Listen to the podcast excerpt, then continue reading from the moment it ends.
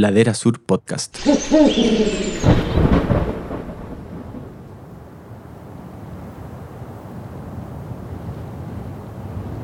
Yo creo que lo primero que recuerdo al tiro de la ascensión es lo gélido, de nunca haber estado en un lugar tan gélido y sentir por primera vez, yo creo, en la vida como esa sensación de mirarme a mí mismo y darme cuenta que estoy con toda la ropa que traje, la tengo puesta y tengo frío.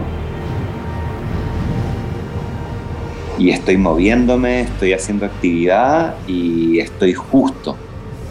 No, no me da calor, no... nada.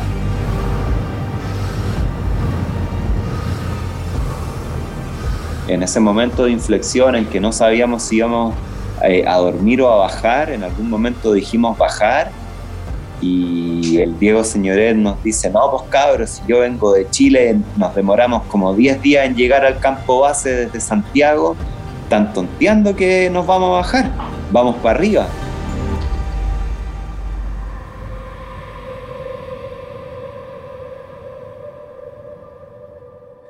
Diego Fernando Sáez Veros.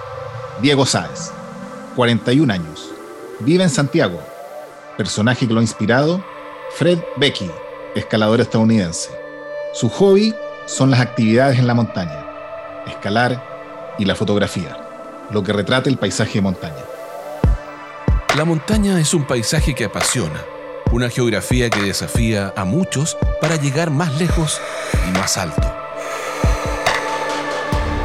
Queremos compartir nuevas anécdotas, logros y emociones con personas que tienen una estrecha relación con este paisaje. Bienvenidos a la segunda temporada de Historias de Montaña, un podcast de Ladera Sur, conducido por Felipe Howard. Este espacio es presentado por The North Face y su campaña More Than a Jacket.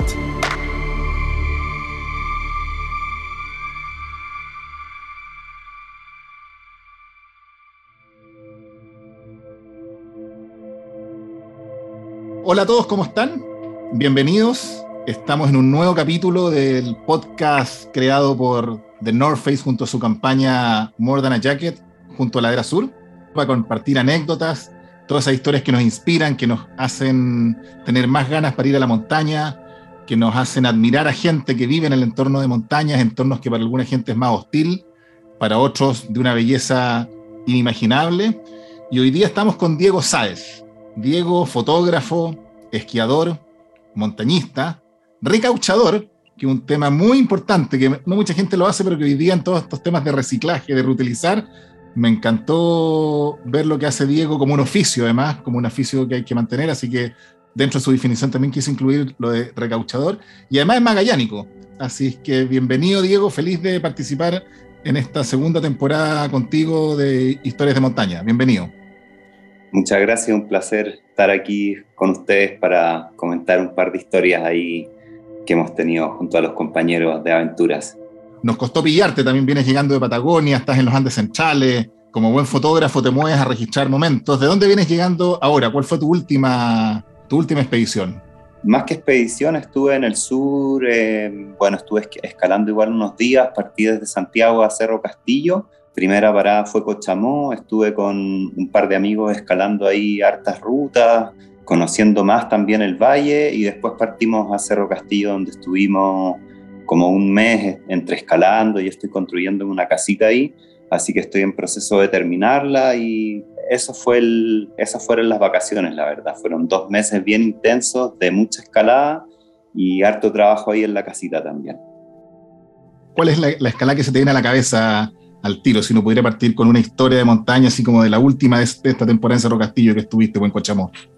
De la, última, última fue la Torre Central del Paine. Durante la estadía ahí en el sur, bajando del Valle de Cochamó, vimos que venía una ventana y la conversé con, con mi cordada, con Diego Hageman, y la decisión fue inmediatamente bajar a, a ver la oportunidad de poder escalar la Torre Central, porque habíamos ido una primera vez en enero pero resulta que mm, la ventana no fue la ideal, había demasiada nieve, había sido una ventana que había nevado mucho los días anteriores, entonces las paredes estaban súper mojadas, eh, no hubo tanto tiempo para, mm, eh, dejar que la pared se secara, entonces eh, pudimos escalar 10 largos y los dos terminamos empapados en el largo 10, mirándonos, le tocaba al Diego escalar su largo y me dice, ya, ¿qué hacemos? Hay que tomar una decisión al tiro, o nos bajamos o seguimos.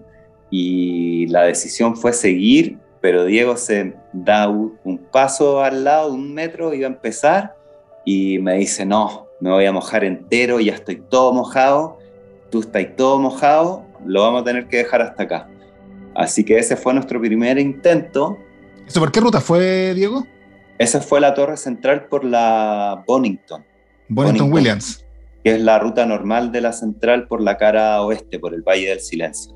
Claro, eso, eso te iba a preguntar. Yo recuerdo años atrás estaba por el Valle del Silencio y había un grupo de escaladores vascos en esa época tenían un lecherito que decía esclavos del barómetro. Estaban ahí, llevaban como tres semanas, cuatro meses y era la clásica de esperar ventanas en esa época en rutas clásicas como la Bonington Williams que entráis por atrás, para que la gente sepa, no es la visión de las torres que uno tiene cuando hace el trekking a base torres, sino que es la parte posterior. ¿Y el segundo intento fue por la misma vía? Bueno, quedamos súper picados con el intento porque como que leímos mal la ventana en el sentido de que había caído mucha nieve por suerte al día siguiente eh, escalamos el Peineta, que es una torre que está ahí en el valle también. La cuarta torre, ¿no? Sí, súper linda vía y eso fue como, igual fue bacán poder llevarnos una cumbre de, esa, de ese rebote, por decirlo así, pero nuestro objetivo principal era poder escalar la torre central. Y en el segundo intento pudimos, eh, las condiciones estaban ideales y ahí sí pudimos hacer cumbres, fuimos tres cordadas ese día, y fue súper amigable todo. Subimos todos juntos, hicimos casi cumbre de las tres cordadas en trencito eh, para subir y para bajar. Fue todo súper fluido, súper bien. Así que súper contento de la, de la experiencia, la verdad. Además, una ruta con todo el peso histórico que tiene, esa ruta tiene como 60 años, creo, con Bonington Williams. Se abrió en 1963 y no, alucinante ver por dónde, por dónde navegaron la pared, cómo trazaron la ruta, cómo con el equipo que en esos años contaban pudieron escalar off-with chimenea, todavía están las cuñas de madera intactas. De hecho, nosotros usamos un par que las clipeamos para poder progresar, porque igual había verglas en la ruta, que es un poco de hielo refaloso. Entonces, a veces tocaba como clipear una cuña de madera y tirar despacito porque estaban como con un pequeño agujero en la madera y en ese agujero tenía enrollado un montón de hilos delgados de alambre. Entonces como que uno clipeaba el mosquetón ahí y te empezaba a tirar suavecito a ver, a ver qué pasaba en verdad. Y no, pero súper bonito poder ver también la historia de la ruta ahí in situ, intacta. Eso fue muy, muy bonito y como tratar de imaginarse la ropa que tenían, eh, no tenían los equipos que teníamos nosotros ahora, eh, ni siquiera el meteo, eh, todo lo que debe haber costado llegar al Valle del Silencio en esos años tiene que haber sido una expedición no increíble. Así que fue como durante la escalada pensábamos todo eso y fue como súper súper bonito hacer como ese traslape de, de generaciones, por decirlo así, durante el ascenso y súper conmovedor en verdad hacer cumbre con, con, un amigo, con más amigos que venían abajo. Las otras cortadas igual eran amigos. Entonces, no, muy, muy bonita la experiencia, la verdad.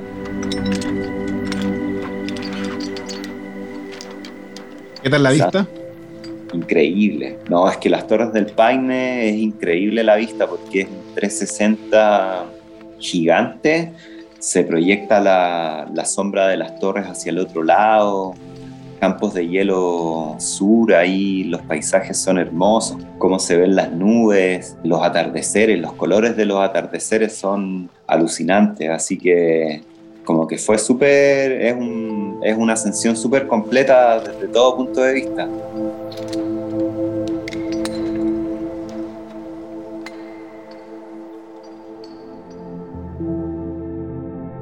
Qué buena historia. Más fresquita está esta historia de montaña. Recién, recién salí del horno. Y me gustaría que nos fuéramos al Baltoro, a Pakistán. Eh, uno de tus mayores logros, no sé si el que más, tú, tú nos dirás ahí, pero cuando uno empieza a recordar como cosas que has hecho, a leer, aparecen las Trango Towers de inmediato. Las Trango Towers, algunos les dicen así como las torres del Paine del Baitoro, son unas paredes de roca más de 6.000 metros de pared, las, podremos, las podrás describir tú mejor que yo que estuviste ahí, pero están mencionadas en muchísimas expediciones al Karakoram, expediciones que van al Broad Peak, al, al K2. Siempre las aproximaciones, la gente describe en esos libros de montaña las Trango Towers. Cuéntanos, Diego, cuál fue, cómo las eligieron o, cuándo fue la primera vez que, que, las viste, cuál fue el imán, por qué para allá.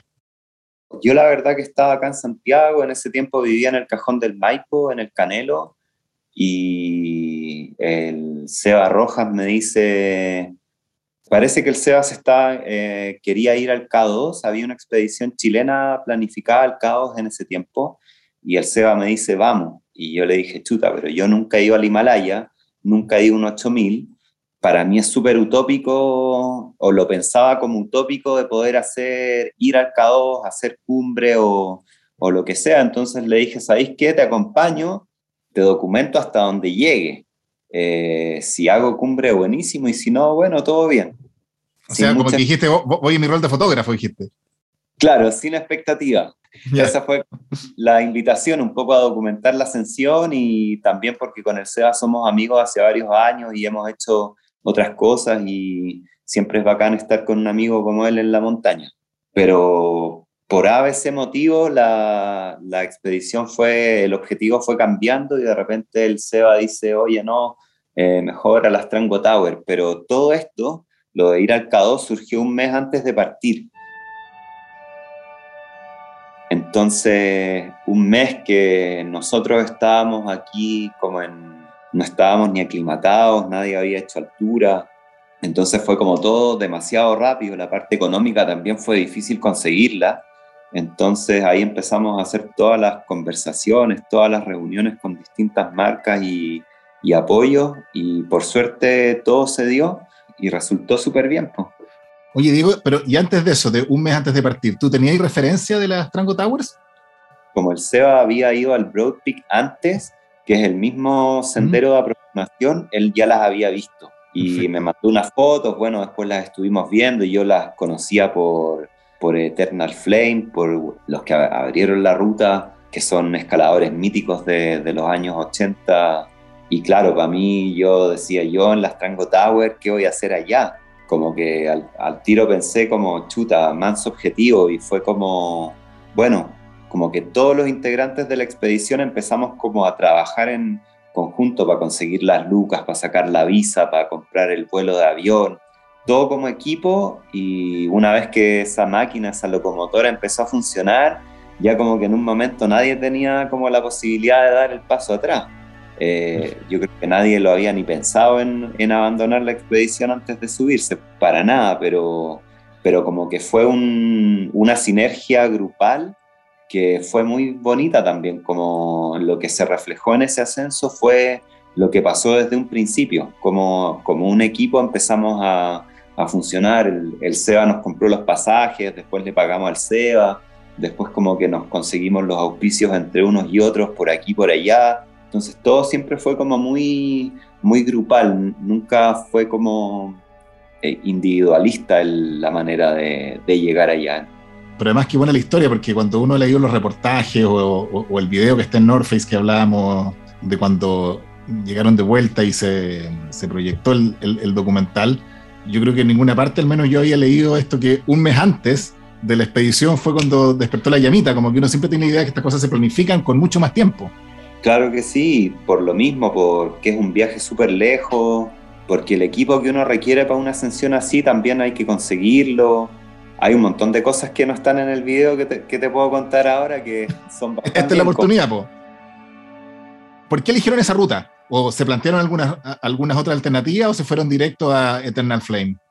Era la, era la ruta icónica de, de las Torres del Trango y abierta por Wolfgang Gulich, eh, que para muchos escaladores montañistas yo creo que es un ícono internacional, mundial, un escalador de clase mundial increíble. Diego Señoret también en su momento había rayado la papa con, con esa ascensión, con, esa, con ese lugar. Y se armó, pero también es un tema de que hay que estar entrenado, hay que estar en la mejor forma posible y fue así tal cual, un mes antes empezar a, escalar, entrenar, a, a, darse duro ese mes en todo aspecto.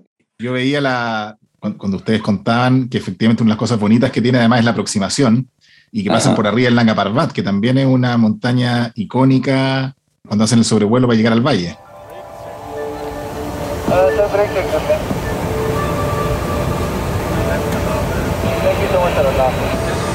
De Islamabad tomamos el avión y este es un vuelo eh, que a veces las agencias no te, no te lo dan y lo tienes que hacer por tierra, pero es un jeep de 24 horas o 30 horas que es letal porque es por toda esta la carretera de la muerte, el Death Highway, que es, es increíble por donde se meten los jeeps, por donde, cómo es el terreno escarpado, son lugares que acá realmente no, no tenemos, entonces es súper expuesto también y se pasa por distintos pueblos y lugares que son un poco más complicados como desde el punto de vista de la seguridad. Hay talibanes, entonces como que todas estas expediciones a veces son han sido atacadas en algún momento, entonces por seguridad también nos tomamos el vuelo y el vuelo increíble pasando, como dices, al, al lado del Nanga Parbat, muy bonito poder tenerlo ahí en primer plano desde la ventana del avión,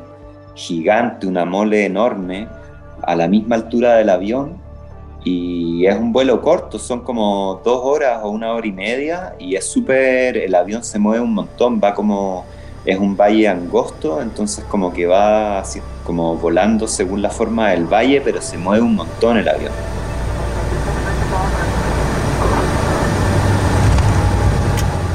Cuando aterrizamos, como que todos nos sentimos mal, como era un avión viejo, pensábamos que mi teoría era que se había despresurizado en algún momento, porque cuando llegamos al hotel, que nos fueron a buscar al aeropuerto, llegamos al hotel y en ese, en ese tramo estábamos todos descompensados. Eh, ya habíamos estado como tres o cuatro días en, en, Pakistán. Pero bueno, nadie sabe qué pasó, pero estábamos en el, en el hotel acostado cada uno en su pieza y cuando nos veíamos unos estaban vomitando, otros mal del estómago, atropellados, como decía el Nico. Y ahí fueron unos días difíciles, fueron como dos o tres días complicados igual, porque teníamos dolor de estómago, cabeza, la alimentación igual es muy distinta, es picante, es fuerte, entonces como que fue un cambio súper grande de un momento a otro. Oye, y de ahí, metámonos en la. De ahí viene la aproximación. Tú, hablas del intercambio cultural que fue muy rico. Recuerdo que te sentías como en casa, me acuerdo haber visto. Como el, contacto con la gente de allá. ¿Cuántos días son la aproximación? Eh, la aproximación no es tan larga. Desde Skardu se toma un jeep a Ascole y Ascole está como a, deben ser unas ocho horas en jeep por camino malo también, es la carretera de la muerte igual es bien sinuoso, eh, se pasan ríos, quebradas. A ratos le gritábamos al chofer, para, para, para, nos queremos bajar en ciertas pasadas y el chofer no, no te dejaba eh, bajarte y miráis por el, hacia abajo, por el vidrio y la rueda estaba a la mitad de la rueda nomás sobre el camino. Eh, y al otro lado el río abajo gigante, entonces no, fue intensa la, la llegada a Ascole. Estas son las historias de montaña como previas a la historia de montaña.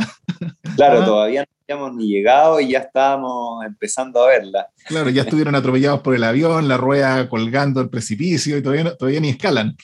Bueno, lo, que viene, lo, que viene a continuación es la aproximación desde el pueblo, desde Ascoli, al campamento base, que son, fueron tres días caminando. Entonces, nosotros ese día despertamos en Ascole, se va toda la caravana, nos dicen ya, partan cuando estén listos. Yo saqué mi botella de litro de agua y me fui, me fui sin agua, todos nos fuimos igual y de repente empezamos a caminar, a caminar, a caminar, pasaba el tiempo y esto es como un terreno bien desértico, bien seco, habían como alrededor de 40 grados eh, de temperatura, entonces el litro de agua me, duraron, me duró 20 minutos. Nada a todos. Y cuando empezamos a preguntar, ¿y agua, y agua? Claro, el río es, turbio, eh, viene con un montón de tierra, el, el, agua no es muy, no se aconseja para nada tomar agua de ahí porque no son tan limpios en, en, Pakistán, la verdad, como también hay muchos animales, entonces los animales están en el agua, no hay mucha limpieza en cuanto a eso y fue súper complicado, entonces lo que, lo que cachamos que había que hacer era que cuando llegamos como a alguna parada, eh, los locales te venden bebidas. Y en nuestro caso comprábamos lo que había y cada uno se tomaba como en cada parada dos o tres litros de bebida, hinchadísimo, lleno de gas y después seguir caminando otras horas y con la botella de Coca-Cola en la mochila, eh, al sol, caliente, ya, pero era el agua que se podía tomar. Entonces, durante esos tres días solo tomamos Coca-Cola. Son, las cosas que uno no, te imagináis, es una expedición de montaña hidratada por Coca-Cola. Totalmente, si el agua era turbia, la higiene no era muy buena, por ejemplo, ponían a las cabras en, como en un charco de agua, donde el charco tenía una manguera donde caía un chorrito de agua, pero estaban todos los animales en el, como en la poza, y ellos sacaban agua directamente de ahí, entonces, y te ofrecían té todo el tiempo, y claro, es gente que es súper súper cariñosa, súper afectiva, súper buena onda y da, da pena decirles que no, pero ahí les aceptábamos los té y cuando se daban media vuelta y lo, lo botábamos. Claro, ellos no se enferman porque están acostumbrados de siempre a eso, pero para nosotros tomar esa agua era impensable realmente. Oye, cuando llegáis a las Trango Towers, ¿cuál fue tu primera impresión? El último día de aproximación, en la mañana, uno camina como alrededor de una hora o dos horas y ya se empieza a ver, se empiezan a ver eh, las paredes gigantes de granito. La torre sin nombre, que es la torre del Trango, esa se ve un poco después, pero claro, es una mole gigante, la altura es impresionante y en esos lugares, en el Himalaya, como que uno no tiene la misma sensación que hay acá en los Andes, que las montañas se miran derecho para arriba, como que el desnivel, la verticalidad que hay allá, no la tenemos acá. No, alucinante las montañas, lo escarpadas que son, lo verticales y en general las Tango Tower podríamos decir que son muy parecidas a las torres del Paine. Claro, ahí obviamente no, no se pueden comparar, cada una tiene lo suyo y son distintas a su manera, pero para alguien que no las ha visto nunca podría ser algo muy parecido a eso y las diferencias de desnivel, porque en el fondo ahí el campamento base, ¿a, qué altitud estaba? ¿Desde dónde comienza la, a escalar? Como a 4002 más o menos el campamento base. Sí. Y la Trango Tower, si no me equivoco, son 6300. Sí, por ahí. parece 6380, algo así. Y ahí, cuéntanos un poquitito, vayamos a la historia de montaña de la misma ascensión que como decía al principio, no, sé si es tu escala más icónica, pero cuando uno empieza a leer, efectivamente son los primeros chilenos en las Trango Towers, una ruta clásica como la Eternal Flame. ¿Cuál es el primer recuerdo que se tiene a la cabeza? Yo creo que lo primero que recuerdo al tiro de la ascensión es lo gélido, de nunca haber estado en un lugar tan gélido y sentir por primera vez, yo creo, en la vida como esa sensación de mirarme a mí mismo y darme cuenta que estoy con toda la ropa que traje, la tengo puesta y tengo frío. Y estoy moviéndome, estoy haciendo actividad y estoy justo. No, no me da calor, no, nada. Entonces como que eso fue como, de alguna manera, nunca había sentido como esa vulnerabilidad en el sentido en que si por alguna razón el clima lo vimos mal y las temperaturas iban a bajar más de lo que habíamos pensado, eh, ya no, la ropa no estaba dando para poder eh, sobrellevar ese, esas temperaturas. ¿Y esa fue una sensación, Diego, constante, permanente, o en un momento determinado porque era de noche, porque se había puesto el sol, o fue toda la expedición así? En el campamento base era verano, era playa, había una laguna glaciar donde nos bañamos, era tostante el calor, la verdad, abajo, pero a medida que subía 100, 200 metros, te das cuenta de en pocos metros la diferencia de temperatura que había. Era muy, el cambio era muy drástico de, en pocos metros. Entonces eso fue lo, lo que más me llamó la atención allá. O sea que el vivac que se mandaron, que fue la, noche anterior a, que hicieron cumbre, era eso ya como un hipérbola de, esa gelidez que describías delante. Totalmente, y el vivac era la decisión más difícil porque si bajábamos teníamos nuestro campamento abajo, carpa, saco de dormir, cocinilla, todo, y hacer el vivac en ese momento fue fue una decisión, igual dijimos, si estamos mal, vamos a bajar de noche, no importa, pero vamos a tratar de aguantar. Con el Seba hicimos el vivac, lo cavamos, mientras el Diego aseguraba al Nico, que el Nico aprovechó de dejar dos largos fijos para que al día siguiente podamos empezar a yumarear en la mañana y entrar en calor yumareando al tiro y resulta que hicimos el, el vivac y lo más chistoso es que duramos como 15 minutos sentados los cuatro en el vivac. A los 15 minutos ya estaba uno parado, el otro moviéndose, nos mirábamos las caras y decíamos, ¿qué estamos haciendo acá? Más encima del vivac estaba como literalmente al borde del precipicio, tuvimos que fijar una cuerda para hacer como un pasamano y todos anclados al, a la cuerda en caso de que alguien se cayera o se patinara y después, por alguna razón, de vivac mutó a cavar una cueva, pero no teníamos ni pala, nada, más o menos a mano. Yo veía al Diego que se metía y empezaba a escarbar con las manos y sacaba nieve para atrás y salía para atrás todo mojado y lo sacudíamos entero para que no se, no se mojara y decía ya otro, otro y, y empezábamos como por turno a hacer eso y empezaba a terminar a estar mojado ya. Y claro, nos sentamos alrededor de las 6 de la tarde y estuvimos sentados ahí hasta como las 6 de la mañana, yo creo. O sea, fue un viaje súper largo porque, porque en verdad la noche no, no amanecía nunca. Fue sin equipo de vida, que eso fue lo más. Solo teníamos una cocinilla con un cuarto de gas y una sopa. Y cuando llegó el Nico y el Diego al vivac, hicimos la sopa, como alcanzamos a tomar aproximadamente dos litros de agua, tomamos esos dos litros de sopa y después de unos 15 minutos ya nadie podía estar sentado.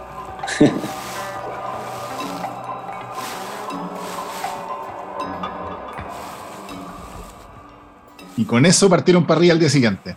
Claro, al día siguiente eh, yo pude dormir durante la noche, dormía rato, el Diego también, pero el Seba con el Diego ya se habían congelado antes los dedos de los pies. Ellos la vieron, les costó mucho más en ese sentido, el dolor de pies, las congelaciones. Y Ultra M, vimos que el sol estaba pegándole unos metros más abajo a la pared y los, yo me quedé dormido solo en la cueva en ese momento y los escuchaba como así medio entre que dormido, y bajaron, eh, rapelaron hacia el sol para agarrar un poco de, calor. Y de repente yo me despierto, me paro y les digo, oye, ¿qué onda? Y les digo como, ¿calienta algo el sol? Me dicen, nada, nada, está gélido, no sirve de nada. Así que es como que subieron al tiro de vuelta y dijimos, ya, vámonos de acá, no hay comida, no hay agua, no hay nada, para arriba y empezamos a escalar bien temprano. Oye, y aquí lo mismo que me contabais de la ascensión a la torre central del Paine, en el sentido que me imagino que la vista allá arriba es la recompensa de todos esos momentos gélidos que describías hace un rato. Por lo menos para mí, primera vez que estaba allá y en el amanecer, empezando los primeros largos eh, yumareando, eh, veo al Diego, el K2 de fondo, el Broad Peak, el G4, el G1, el G2, entonces como puros cerros gigantes del Himalaya que uno siempre ha escuchado y, haberlos tenido ahí de frente, haber podido tener la carpa en el vivac, eh, mirando por la ventana al K2, los amaneceres, los atardeceres, no, alucinante, alucinante. Las fotos que saqué de montaña, de los paisajes y todo eso, no sé, para mí de alguna manera hablan por sí solas. Veo una foto de esa y me, remonto al momento exacto, es como muy, muy loca esa sensación también.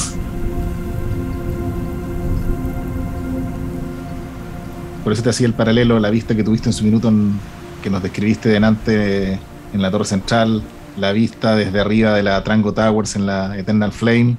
Justamente lo que más quería escuchar era como tu sensación de estar ahí, que es lo que hace que mueva que un mes antes se te prende la llamita para partir para allá, en, ese, para ese momento, en el fondo, para esas vistas. Es que el paisaje surreal, el esfuerzo físico que se da en una ascensión como esa eh, no es lo mismo que estar en Torres del Paine. En Torres del Paine, por ejemplo, la primera vez que fuimos eh, con Diego Hageman, rebotamos en el largo 10, bajamos y claro, uno está al lado de la casa.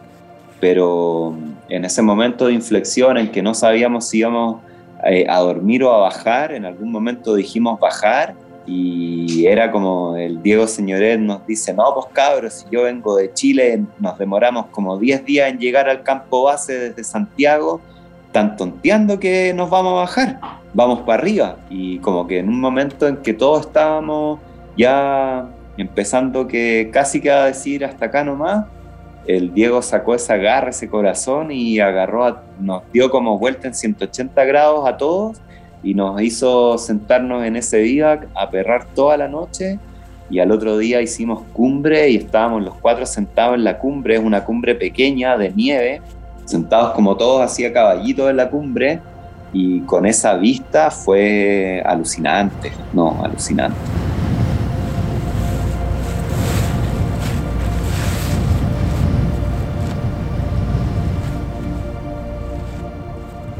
Qué buena historia, Diego, qué buena historia. Se pasó. Mira, como te decía al principio cuando hablábamos, eh, entrar como en los detalles de la expedición al, al Trango Towers, como, como esa sensación, ese logro, yo creo que lo, lo retrataste muy bien. Y creo que esta última parte de retrato es contar historias de montaña, que era lo que te decía ayer, que es cuando uno se imagina que tú le estás contando esto a los amigos. Diego, ¿tienes una prenda regalona? Así como que N gente tiene su chaquetita de hace años, o nueva, o la joyita, un gorrito, un gorrito de lana tengo. ¿Ese te acompaña siempre? Sí, porque todo se rompe y se, se va como... dura poco en verdad, pero el gorrito lo he podido mantener años. Oye, Diego, feliz de escuchar tu historia, sobre todo toda la parte que nos contaste ahora al final de la ascensión a, Trango Towers, una ascensión, como dije yo, quizás quizás la más icónica, quizás para ti a lo, mejor hay otro, pero cuando esto mismo que tú dices de viajar más lejos, la, frase Diego, oye, no, no estoy aquí tan cerca, el que nos hayas contado todo eso, el espíritu de este podcast, Historias de Montaña, que hacemos entre la Era Sur y The North Face, justamente contar estas historias que inspiren, que motiven, que nos encanten, que nos hagan acercarnos mucho más al mundo de la montaña, a cuidarla, a quererla. Ese es el fin último de este podcast, así que te agradezco un montón feliz de seguir conversando. Se nos hizo corto la conversación, como más de una vez me ha pasado en estos podcasts, pero creo que sacamos hartas historias de montaña para seguir entusiasmando a la gente. Así que muchas gracias, Diego, por participar con nosotros. Ya, pues muchas gracias a ustedes también. Feliz de participar, la verdad.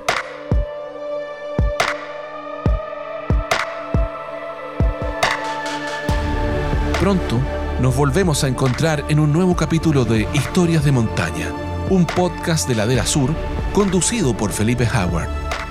Este espacio es una presentación de The North Face. Encuéntranos en Spotify.